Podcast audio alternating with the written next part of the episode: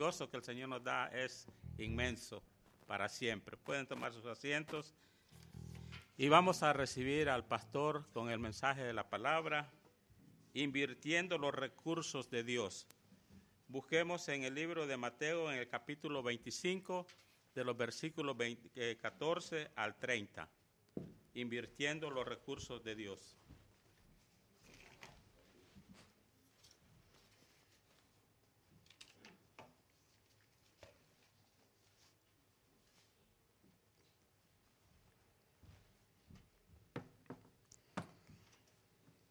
Muy buenos días, hermanos. Ah, la verdad es una bendición que ah, los niños están de vuelta en la escuela, pero con la vuelta a la escuela, pues ah, se enferman los niños, ¿verdad que sí? E-,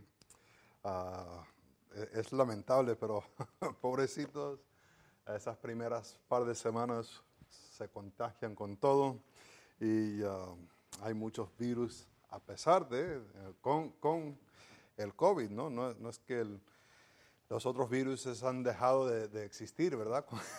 Con, el COVID todavía existen ellas, entonces uh, estemos orando por los niños que están en clases y uh, es un poco difícil, ¿no? Con los padres decidir qué hacer, etcétera, etcétera.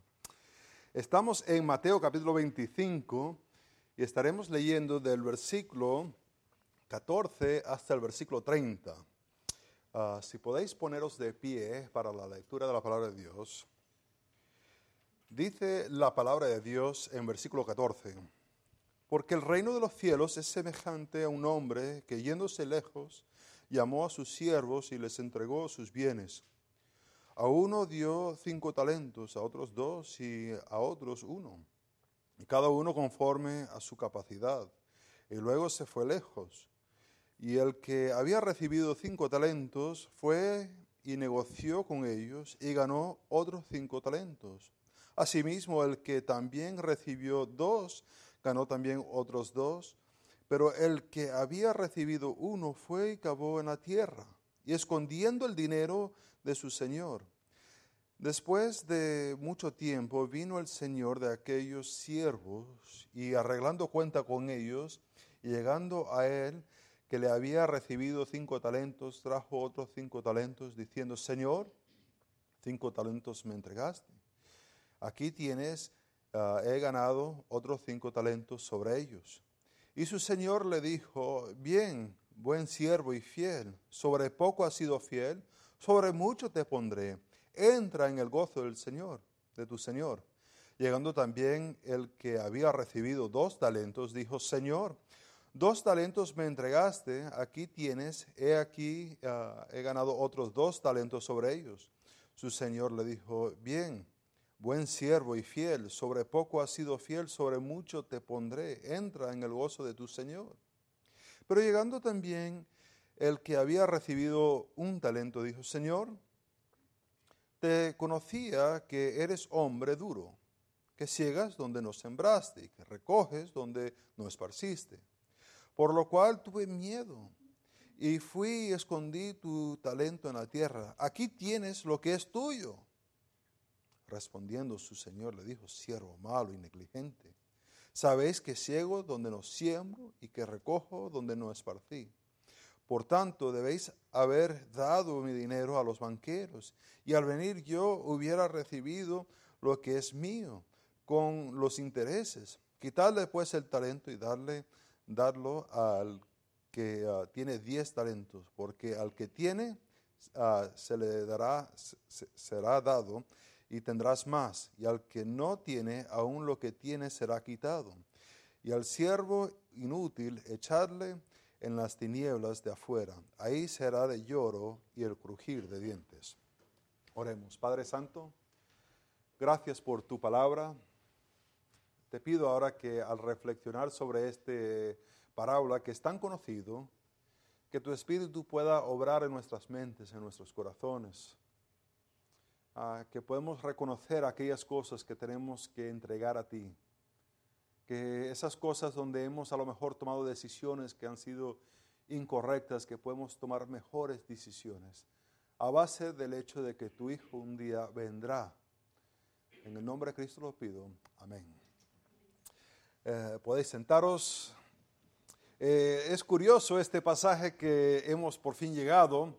eh, el ser hijo de misionero, los misioneros de iglesias independientes tienen que ir de iglesia a iglesia y recoger sus fondos. Y usualmente lo que tienen que hacer es ah, presentar el ministerio.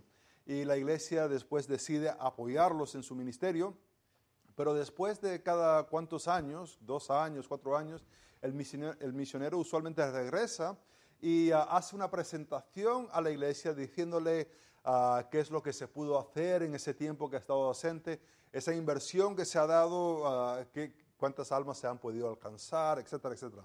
Y mis padres pues eran misioneros y nos tocaba viajar cada dos, cuatro años aquí al Estados Unidos y hacer presentaciones así. Y hubo un año Ah, creo que era 1991, 92, cuando hubo esa guerra en el Golfo.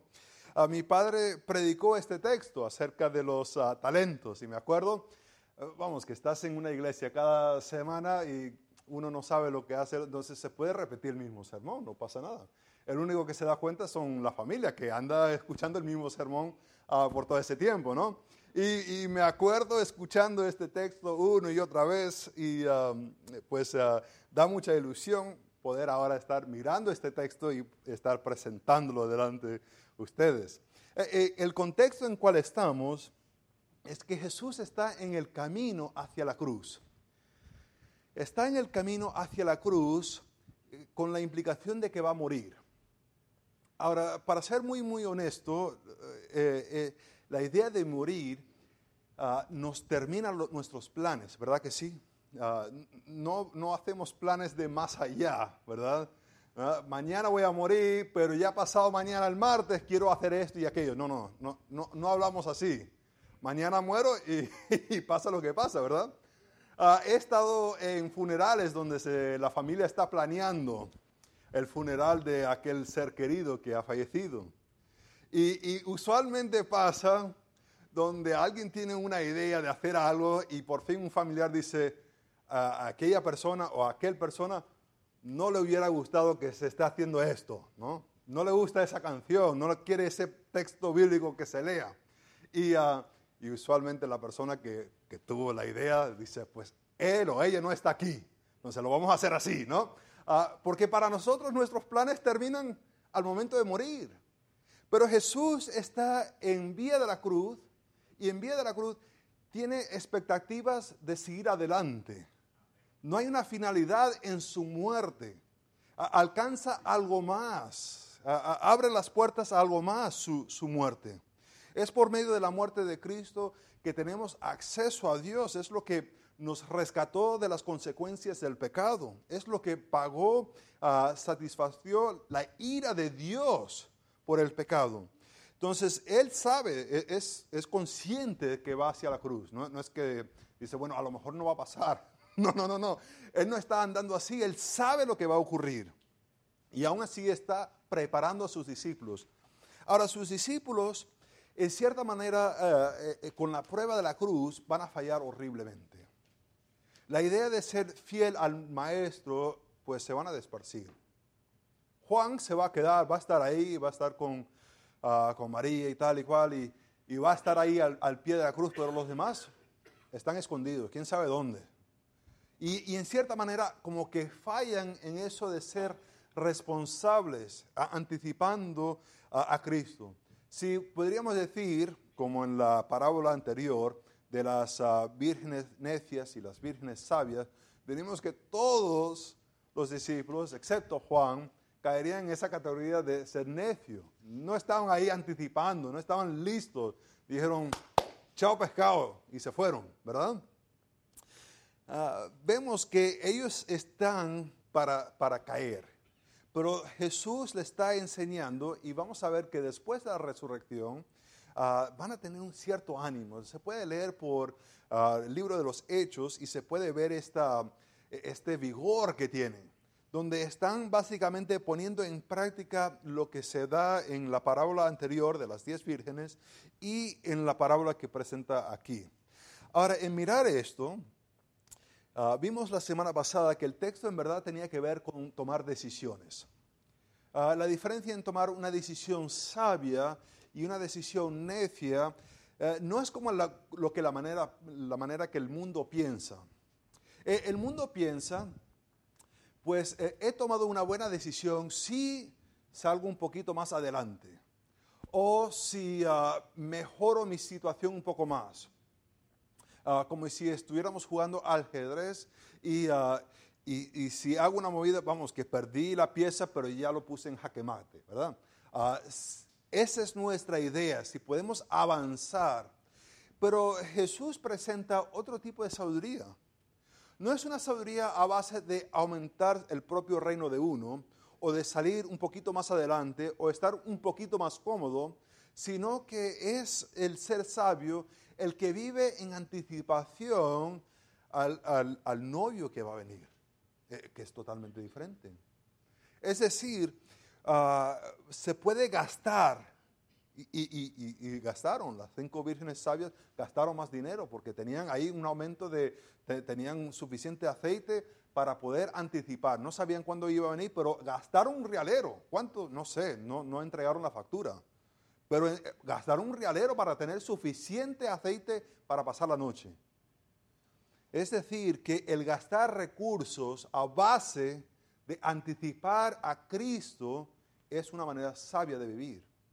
Algunas veces uno dice, ¿cuánto cuesta para ese misionero ir con su familia y vivir allá? El billete del avión, ah, no es mucho dinero, mejor no hacer eso. Pero lo que presenta Jesús es que vale la pena si estás invirtiendo en anticipación que Cristo va a venir. Ahora, vemos que esta parábola que Jesús presenta también tiene esta idea de decisiones, tomar decisiones. Y vamos a ver que hay tres diferentes personas que van a, tienen, van a, tomar decisiones un poco diferentes e, el uno con el otro. Eh, eh, empieza la parábola hablando otra vez del reino de los cielos. Entonces estamos ya Ah, e, en eso de anticipar, de esperar el reino de los cielos. Dice, es como un hombre que yéndose lejos llamó a sus siervos y les entregó sus bienes. Ahora, curiosamente aquí no nos dice mucho acerca de aquel hombre, excepto de que tiene algunos siervos. Ah, no sabemos su situación económica, no sabemos, solamente sabemos que tiene suficiente para tener algunos siervos. Pero lo que sí hay que tener bien claro es la identidad de la persona. El hombre es el hombre independiente. Y los siervos no son colegas, no son compañeros de trabajo, no son iguales. Eh, eh, eso tenlo bien claro. Hay uno que es el hombre y hay el otro que son los siervos. Eh, y eso tenlo bien en cuenta, márcalo en su Biblia, que hay una diferencia en relación el uno con el otro.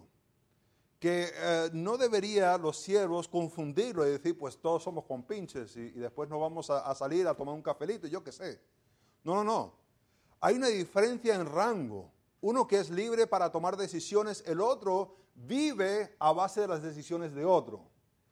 Y dice que los llamó y les entregó sus bienes. uno de cinco talentos, a otro dos, y a otro uno, cada uno conforme a su capacidad. Luego se fue lejos. Ahora, para algunos que han interpretado esta parábola dicen, esta parábola no es verdadera. Esta la inventó otra persona porque no hay situación en el mundo donde una persona con siervos le va a dejar sus bienes y se va a ir. No, no existe una situación así. Pero hay que entender que el siervo no es una persona que es tonta no, implica eso. No es una persona que uh, cadece de, poder pensar e invertir y tal, y por eso es siervo. No, no, no. Ah, muchas veces Roma tomaba una ciudad y ya ah, esa ciudad eran todos siervos de Roma. Y por tanto se podía comprar esa persona. Puede haber abogados, maestros, amos de casa, eh, eh, mayordomos, etc. Personas muy, muy calificadas, pero eran siervos. Entonces tenemos aquí que él tiene unas personas muy, muy calificadas, extremadamente calificadas. Pero ah, él reconoce que cada uno tiene capacidades diferentes, como dice aquí. Porque no es que le dio todos cinco. A uno le dio cinco, a otro le dio dos, a otro le dio uno, pero a base de la capacidad que tenían ellos. Ahora, vivimos en un tiempo donde ah, reconocer que cada uno de nosotros tenemos diferentes capacidades es, como que un poco feo de decir, ¿no? Ah, se va y se juega, no importa si ganas o pierdas, todos con trofeos, ¡eh! Y la foto y tal y cual, ¿verdad? Ah, vivimos en ese tiempo donde no podemos decir, pues, este es un poquito y, este es un poco más, ¿no? ¿no? No queremos decir eso, todos por igual, ¿verdad? Pero la verdad es que hay diferencias. Hay algunos que tienen muchos más talentos que yo y, y, en diferentes áreas que yo no tengo. E, y eso hay que reconocerlo. Es un acto de gracia del hombre reconocer que no todos son iguales. Es un acto de gracia de no darle al, al que tiene uno o cinco talentos y esperar una ganancia de eso, ¿verdad? Es un acto de gracia de parte de Él. Pienso en las personas que muchos se le han dado, mucho se le va a demandar, ¿verdad que sí? Y a lo mejor pensamos nosotros, pues yo no tengo mucho, comparado con el resto del mundo tenemos bastante, ¿verdad que sí? Y, y mucho se nos va a demandar, pero según la capacidad de cada uno, luego se va. Y, la manera que el texto presenta la narración es casi como que, eh, así, ya casi saliendo el hombre, todavía no ha cerrado la cerca atrás para, para despedirse, y ya el que recibe cinco talentos salió. Eh, eh, da, da esa, esa, ese sentir de que como inmediatamente al tener los talentos, él se va, sale. Tiene estos cinco talentos y dice, se fue hizo negocios con ellos y ganó otros cinco talentos. ¡Wow! Impresionante. No se quedó a esperar, no, no dejó que la, puerta se cerrase de todo. Así mismo, él se está yendo y el otro salió inmediatamente. Y, comunica como que este deseo de invertir, de usar lo que el Señor le ha dado, uh, para lo que el Señor quiere. Curiosamente, en entregarle el dinero, según lo que dice Jesús acá, ausente está la intención del amo con dar esos recursos. No dice, mira, lo que quiero es un 50% de ganancia, quiero un 100% de ganancia, mira, hazme el favor, no me los pierdes. No, no hay nada. E, es decir, él recibe ese dinero y como que ya sabe que lo tiene que invertir, tiene que hacer algo con ello, no se puede quedar con ello. No le dice exactamente qué hacer, pero él reconoce que estos fondos no son de él. Él tiene que hacer algo para el provecho del Señor, no para su provecho. Ahora, el 17, vemos acá que dice a sí mismo, es, es un adverbio que se traduce a sí mismo.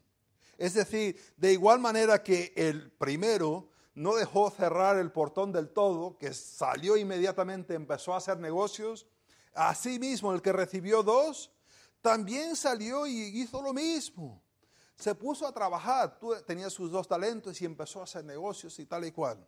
Y él recibe dos talentos también. Impresionante. Ambos reciben un 100% de ganancias. Ah, yo nunca he recibido un 100% de ganancias yo trato de vender algo y al final casi estoy yo pagando, ¿no? Para que se lleven esa cosa. Ah, yo soy eh, terrible para vender algo. Ah, no quiero ni pensar en el día que nos toca vender la casa. A lo mejor voy a estar pagando a las personas para que se muden ahí. Ah, pero estas personas son impresionantes. Un 100% de ganancia. El versículo 18, ya Jesús como que está implicando que pasa algo. Hay una palabra que, advierte al, oyente, a sus discípulos que le estaba hablando ahí en el Monte de los Olivos. Es la palabra pero. Pero. Es decir, el primero hace así, el otro a sí mismo, y el pero causa una rotura, algo diferente que va a pasar. Y dice, pero el que había recibido uno, fue y cavó en la tierra y escondió el dinero de su señor. ¡Wow! Él recibió de igual manera. Él salió de igual manera que los otros dos. Pero donde cambia la cosa es que se puso a cavar. A cavar y después escondió, tapó. Esta, esta idea de que está haciendo él causa que el oyente se pregunta, ¿será que él sabía algo del amo que los otros dos no sabían? ¿Será que se le dará la recompensa a todos, ya que si se toma el grupo en todo, eh, eh, estaba cinco, ahora tiene otros cinco, son diez, el otro tenía dos, más dos ah, son cuatro, ah, ya hay una ganancia de siete, pues si lo pones todo junto, pues han ganado todo el grupo, ¿verdad que sí? A, lo mejor él sabe algo que los otros no saben y, y la pregunta, ¿cómo va a terminar esta historia? ¿Quién fue el sabio? Porque los dos primeros parecen capitalistas y ya decimos, los capitalistas son feos, ¿verdad? El otro, no sé dónde ponerlo, en un grupo así socioeconómico, lo esconde. Y como que, bueno, uno no puede pensar, aquella hormiga sabia, que sabe que va a venir el invierno y ¿qué hace? Eh, esconde ahí la comida y ya lo tiene para luego, luego. Y uno dice, bueno, ¿cómo será este hombre? ¿Será sabio? ¿Será imprudente? ¿Cómo es? Y nos ponemos a leer un poco más para poder entender. Dice, después de mucho tiempo, vino el Señor de aquellos siervos y arregló cuentas con ellos. Después de un tiempo, y, eh, cuánto tiempo no se sabe. ¿Se acuerdan que todo esto empezó con el querer saber ¿Cuándo va a ser la regresada de Cristo? Y él dice, no voy a responder cuándo, sí te voy a dar las señales de cuándo voy a regresar, pero no el tiempo. Entonces tampoco no va a decir en la parábola cuándo va a ser, sino mucho tiempo pasa. Y en este mucho tiempo que pasa, cambia, ya no es llamado el hombre de versículo 14, pero ahora es el Señor. Ah, es el Señor. De aquellos siervos. Márquenlo identifiquen correctamente, no son colegas, no son compañeros de, clase, no son compañeros de trabajo que han traído sus recursos juntos para invertirlo en algo. No. Hay uno que es Señor y los otros son siervos para el provecho del Señor. Versículo 20, ah, perdón, versículo 19 dice que quería arreglar cuentas con ellos. Esa palabra de arreglar cuentas con ellos no es que ah, se fueron a una cafetería y se están tomando así un café y están así hablando y, y, sí, Dios me ha bendecido y, así en términos generales. No, no, no, no. Eso es de rendir cuentas, saber qué ha pasado. Quieres saber exactamente, se te dio cinco talentos, ¿qué pasó con esos cinco talentos? Quiero ver los recibos. Quiero ver qué pasó con ese, ese tiempo que yo estaba ausente.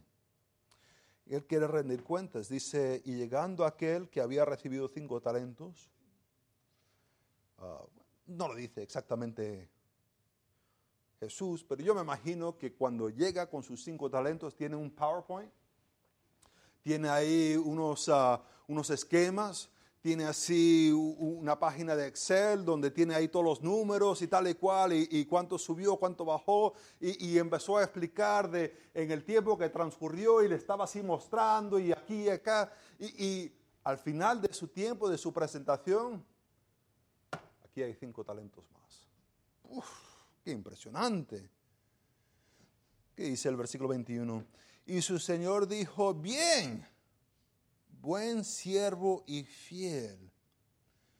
Sobre poco has sido fiel, sobre mucho te pondré. Entra en el gozo de tu Señor. Lo llama buen siervo y fiel. Bueno y, y fiel porque no vivió para sí mismo, pero vivió para su amo, para su Señor no, no se preocupó de sí mismo, se preocupó por su Señor. Y en eso le dice, ahora, ah, ya que has sido fiel en poco, ahora te toca es ponerte al lado de la chimenea con tu sillón y, y ahí vas a leer un libro y ahí vas a descansar ahora, ¿verdad que sí?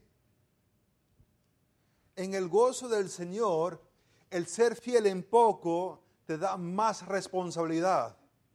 A veces muchos pensamos que vamos a pasar el tiempo en el cielo sobre alguna nube, flotando ahí, a, lo mejor con una arpa, el hermano Marcelo con un bajo, yo qué sé. Ah, a veces nos imaginamos así. Y pues si nos vemos los, ah, los, artistas, siempre tenían aquellas personas en el cielo con un pañal, no sé por qué el pañal, pero uh, por qué Dios no puede dar ropa así completa, no sé. pero así lo pintan. Y a veces tenemos esa idea que nos vamos a pasar la eternidad flotando en una nube. Pero lo que Jesús presenta aquí es que el que ha sido fiel en poco tendrá un aumento de responsabilidad en el reino de los cielos. ¿Qué significa eso? Pues ni idea, porque yo no soy Cristo, no es mi reino. Pero sí sé que es verdad, que habrá un aumento de responsabilidad. ¿Qué aumento de responsabilidad habrá por la eternidad? Pues no sé. Pero Jesús dice, el que ha sido fiel en poco, tendrá más cosas que hacer. Genial. Versículo 23. Su Señor le dijo, ah, perdón, llegando, versículo 22, llegando el que había recibido dos talentos.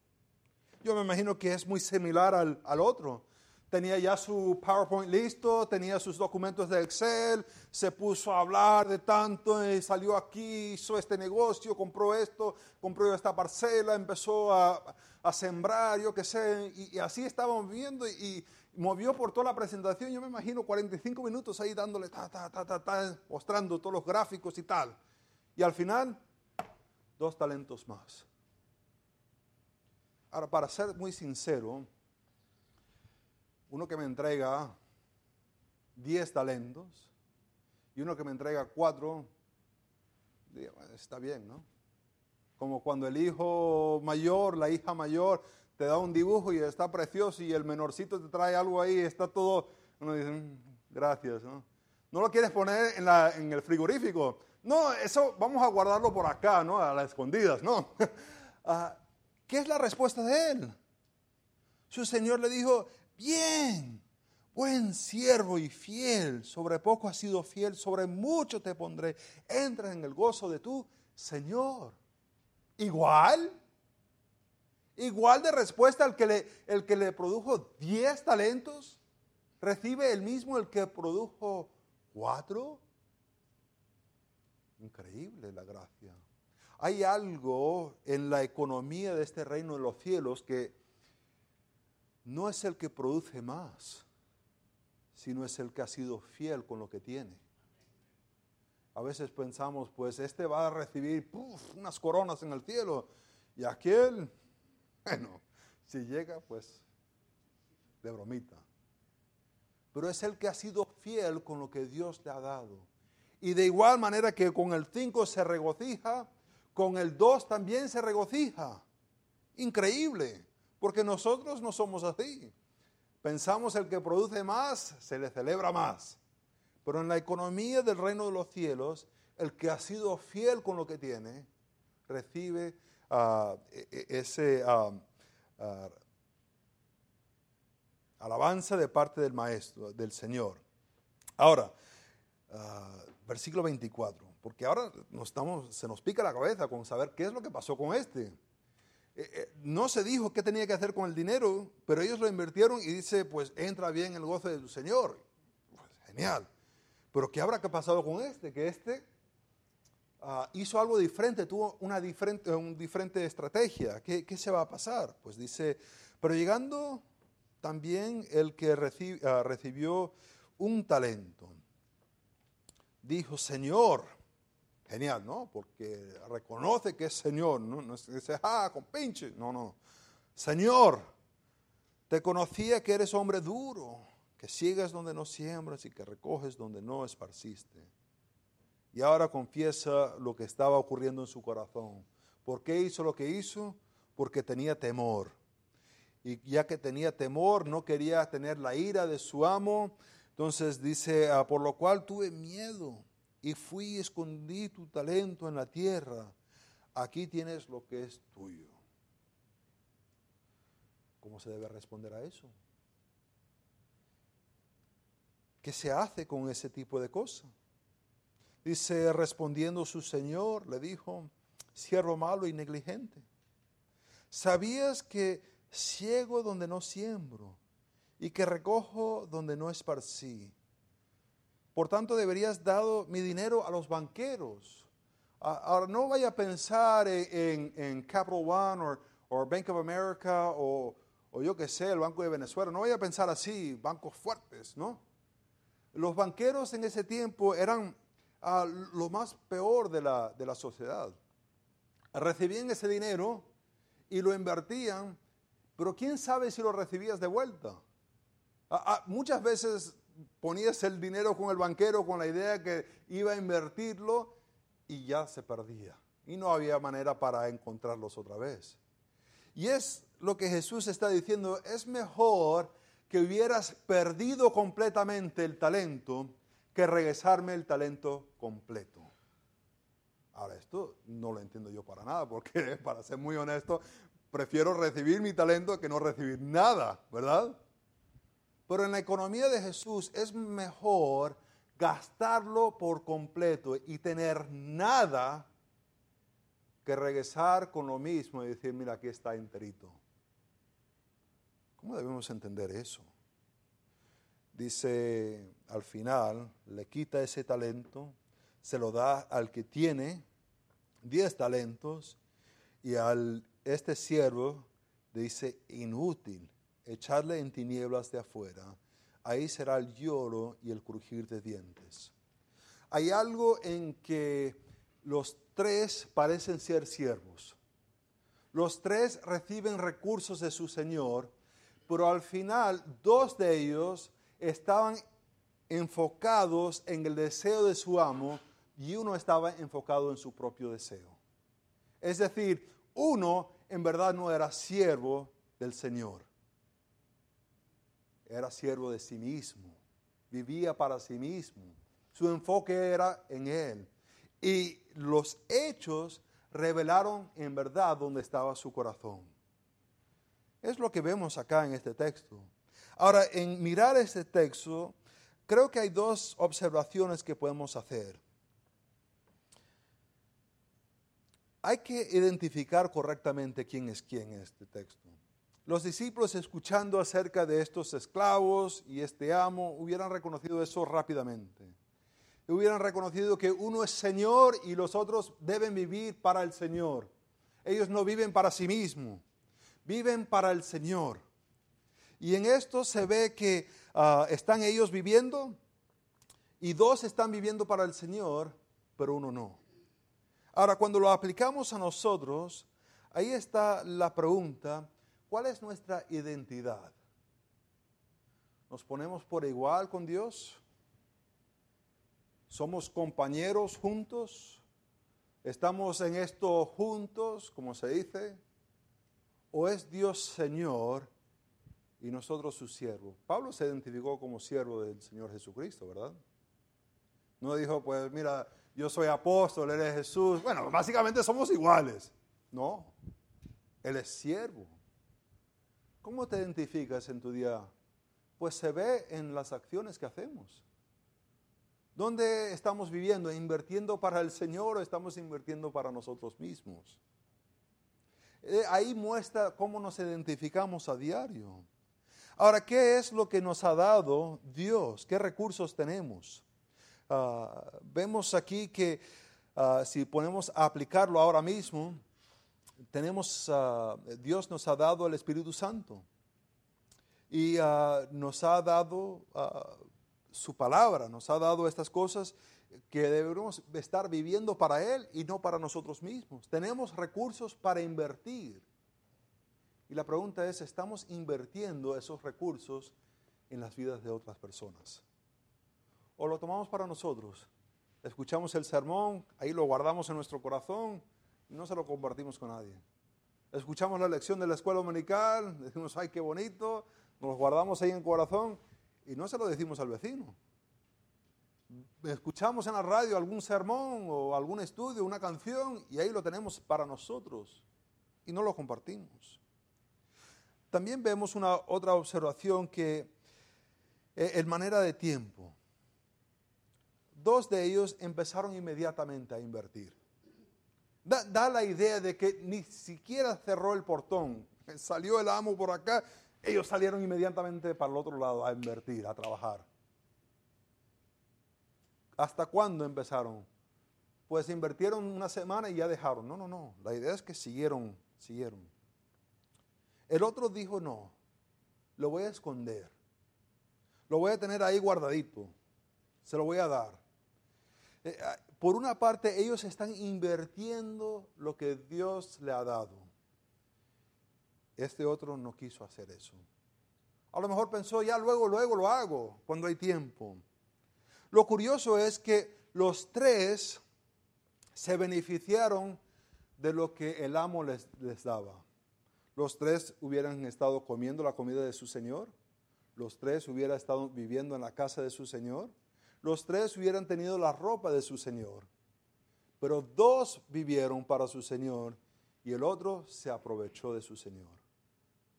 Qué lamentable cuando hay personas que reciben sus fuerzas, su conocimiento, la habilidad de trabajar y al fin de cuentas viven para sí mismo. Y solamente para sí mismo.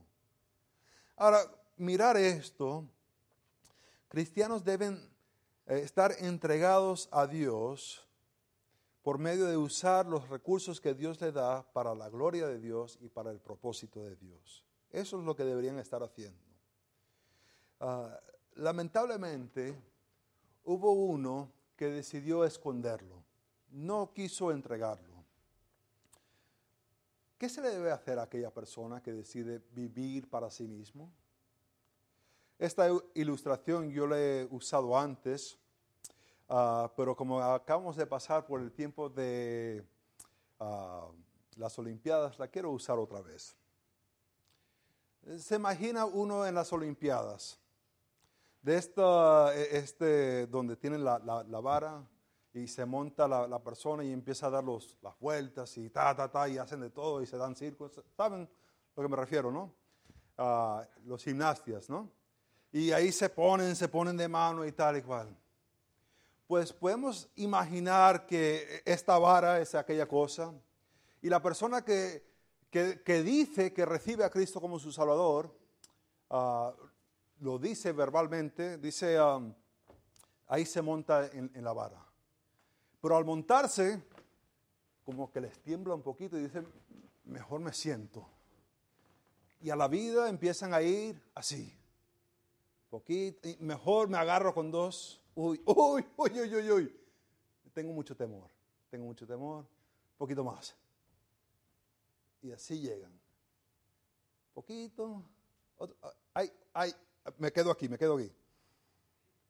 Y ya llega al final de su vida, que está por acá, y ya al final de su vida lo que están pidiendo, lo que quieren más que cualquier otra cosa es, Dios, por favor, que cuando yo muera, no siente dolor. Padre, por favor, que yo no siente dolor. Que yo esté viendo mi programa favorito y así yo llego y, cierro los ojos y aparezco. Y Dios decide darle esa respuesta a aquella persona. Y justo está viendo el televisor, está en su sillón favorito, cierra sus ojos, lo abre y está en presencia de Dios. ¡Tará! ¿Te imaginas una presentación de así de un atleta? ¿Qué harían los jueces con algo así? Ah, Yo como que estaba esperando otra cosa. Estaba esperando unas vueltas, un, baile, un, movimiento. Te deslizaste por la cosa esa y, y piensas que vas a recibir oro por eso. Y así somos muchos cristianos que recibimos recursos de parte de Dios. Y decimos, no, no, yo no quiero invertir nada, no, no, no. Tengo mucho miedo. A ver si me rechazan a ver si se burlan de mí, a ver si fracaso. y pierdo todo lo que tengo. No, no, no. Voy a estar tranquilito. Ya yo, yo estoy viejito y ya no, que lo hagan los jóvenes. Y llega a ser el deseo del creyente, Padre Santo, por favor, que, que yo un día solamente que yo muera en mi sillón viendo el televisor. ¿Qué va a hacer Dios con eso? Va a decir, buen hecho, siervo. Entra en el gozo del Señor. ¿En serio? Aquella persona que dice, voy a vivir por mí mismo, porque no me quiero cansar y tengo miedo. No me voy a involucrar en las vidas de los demás.